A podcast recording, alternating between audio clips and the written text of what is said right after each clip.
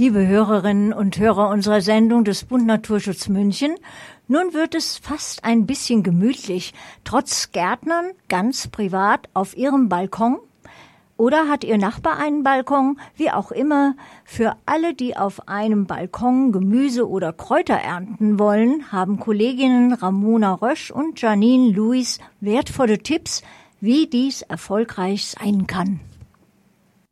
Wir haben uns heute mit dem Thema Balkonpflanzen und Ernte auf dem eigenen Balkon beschäftigt.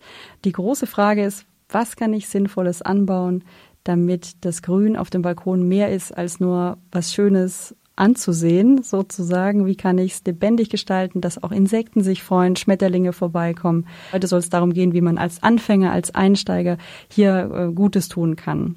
Ja, grundsätzlich ist es so, man braucht gar nicht viel. Man braucht ein bisschen Equipment, also beispielsweise ein Balkon, Hochbeet, ähm, etwas Bioboden, Bioerde und natürlich eine gewisse Pflanzenauswahl. Ja, und dann ist natürlich direkt die Frage, wie wähle ich die Pflanzen, die Lieblingspflanzen aus, die dann ähm, hier auf meinem Balkon gedeihen werden. Und äh, ich glaube, ein, ein guter Einstieg ist das Thema Kräuter, Wildkräuter auf dem mhm. Balkon. Ja, mit dem Thema Wildkräuter habe ich mich beschäftigt und ein bisschen äh, Recherche gemacht, was vor allem auch ja unter vielleicht nicht so tollen Bedingungen wachsen kann. Heißt Halbschatten, Schatten, heißt Ostbalkon, Westbalkon, wo wir halt nicht die ganze Zeit Sonne haben. Zum Thema Wildkräuter habe ich mich mit Angela Schuld unterhalten, die auch viele Wildkräuter-Spaziergänge ähm, gibt, äh, an denen man teilhaben kann. Und äh, da habe ich Folgendes gelernt.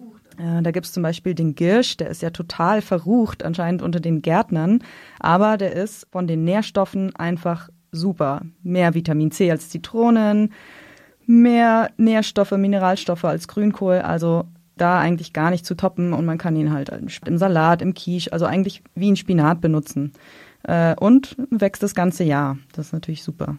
Den Girsch, der wächst ja eigentlich am Waldrand, aber man könnte ihn natürlich auch in großen Kübeln oder halt im Blumenbeet zu Hause wachsen lassen. Das war so ein Tipp, fand ich, fand ich sehr, sehr interessant, diesen wirklich alten heimischen Kräuter nochmal beleben zu lassen. Dann hätten wir zum Beispiel auch äh, den Bärlauch. Gut, kann man in München natürlich auch in äh, englischen Garten und so weiter zupfen, aber vielleicht möchte jemand das auch in seinem Garten haben. Weiter meinte sie noch, dass äh, Waldmeister ganz äh, interessant sein könnte, äh, weil der auch sehr schön blüht. Das ist dann natürlich auch toll. Und Waldmeister kann man natürlich auch viele interessante Sachen draus machen, wie Syrup. Ähm, nützlich nicht nur für uns Menschen, sondern auch für die Tierwelt sind bestimmte Pflanzen. Wenn man sich ähm, ja insektenfreundliche Balkone schmücken will, dann muss man darauf Wert legen, die richtigen Bepflanzungen ähm, zu bestücken. Und der Blog wildermeter.de gibt da auch ganz schöne praktische Tipps und Tricks. Ähm, der ist von der Journalistin Katharina Heuberger und der hat mir sehr gut gefallen, weil er eben auch Wert darauf legt zu sagen, naja, man kann ähm, die Standardblümchen nehmen, die ähm, das ganze Jahr über blühen, aber die sind teilweise so gezüchtet, dass die Insekten gar nicht damit arbeiten können, ähm, sie keinen Nektar finden, nicht zugänglich ist und äh, deshalb sollte man wirklich Abstand davon nehmen. Ja, und im Baumarkt gibt es äh, gibt's ja natürlich auch jetzt super Mischungen, oder? Richtig, ja, ja? da habe ich auch was gefunden, ja. Also ich meine, jetzt haben die Baumärkte gerade erst wieder aufgemacht, aber ich bin so genau die Person, die da in die Falle tritt. Äh, ich bin einfach so ein Baumarkt-Fan, ich kann es nicht lassen. Und mir ist aufgefallen, dass diese hm, ja, bestimmten Samenmischungen jetzt auch ganz gut erhältlich sind, sehr günstig auch und mit äh, speziell heimischen Wildblumen sehr gut und einfach erhältlich sind die äh, haben den schönen Namen Wildgärtner Freude. Und äh, das kann man tatsächlich auch ganz praktisch auf dem Balkon anwenden. Das ist eine komplette Mischung. Die ähm, Blüher, also die, die Blütezeit ist tatsächlich von März bis September eigentlich das das ganze schöne Sonnenjahr sozusagen. Und da ist dann alles Mögliche da, dabei, ob das Margarite ist, Dill und so weiter, Ochsenauge ist alles mit drin. Ist super easy anzuwenden. Es ist jetzt mehr über Insekten, aber wir wollten äh, uns natürlich auch über die eigene Gemüse, den Anbau äh, im eigenen Garten oder auf dem Balkon unterhalten. Und äh, da hast du mit jemandem gesprochen, ne? Genau, ich habe meinen Großonkel Manfred angerufen, sei an der Stelle gegrüßt.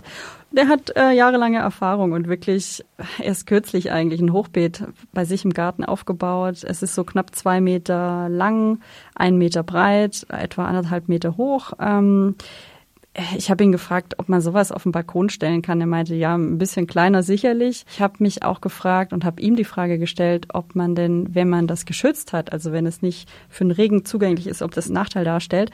Er meinte nicht unbedingt, weil gießen muss man sowieso und nachts abdecken eventuell zusätzlich. Also er meint, das, das könnte man gut unterbringen, ähm, kriegt man hin.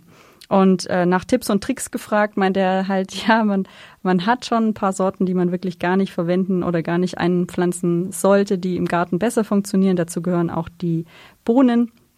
Die wachsen auch einfach zu hoch und Kürbisse und dergleichen, die werden dann auch nicht groß genug und so weiter. Also es gibt so ein paar Sorten.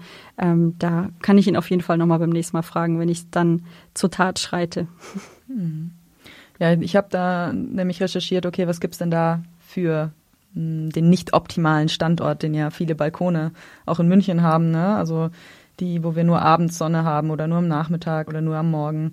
Und was ich da gefunden habe, ist, dass wir es halt eher um rote Beete oder Spinat geht oder halt eigentlich Kräuter sowieso. Salat geht natürlich auch, weil der auch keine, keine starke Sonne verträgt.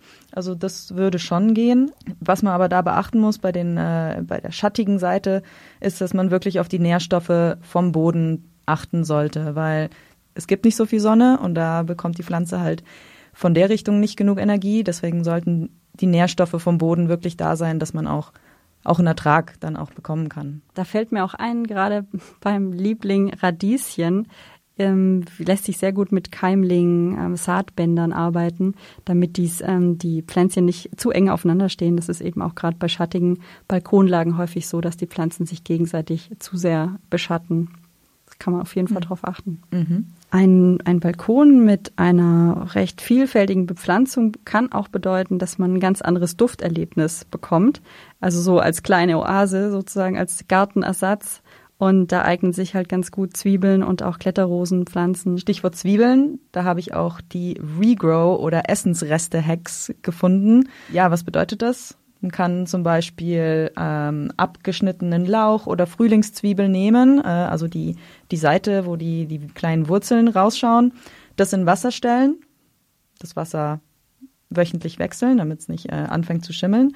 Und nach einer Weile fängt es wieder an zu wachsen. Das heißt, ja, auf deinem eigenen Balkon, innen, außen, äh, kannst du dann deinen eigenen Lauch oder deine eigenen Frühlingszwiebel ja, nachwachsen lassen. Das ist natürlich klasse. Da gibt es äh, noch ein paar andere Regrow-Empfehlungen, die wollte ich, will ich mal hier mitteilen. Den Knoblauch fand ich auch ganz spannend. Äh, da nimmt man eine Knoblauchzehe, tut sie in feuchter Erde rein, hält die Erde feucht, lässt ihn wachsen, lässt ihn sprießen, ein ganzes Jahr lang und im Folgejahr hat man dann seinen eigenen Knoblauch. Kann man seinen eigenen Knoblauch ernten. Fände ich ein tolles Projekt für, für dieses Jahr. Was meinst du? Gefällt mir sehr gut und erinnert mich an ein anderes Projekt von einer Arbeitskollegin von mir, Juliane, die mit frischen Gurken ankam letztes Jahr. Letztes Jahr war schon Covid-bedingt so ein Jahr, wo sich viele selber als Hobbygärtner ausprobiert haben. Ich hoffe, wir können heute auch diejenigen, die es noch nicht versucht haben, dazu motivieren, das dieses Jahr zu tun. Ja, wir hoffen, wir konnten euch motivieren, euren eigenen Balkon oder die Fensterbank etwas äh, grüner, essbarer, bunter und äh, nährstoffreich für die Insekten zu gestalten. Viel Spaß in der Gartensaison. Viel Erfolg!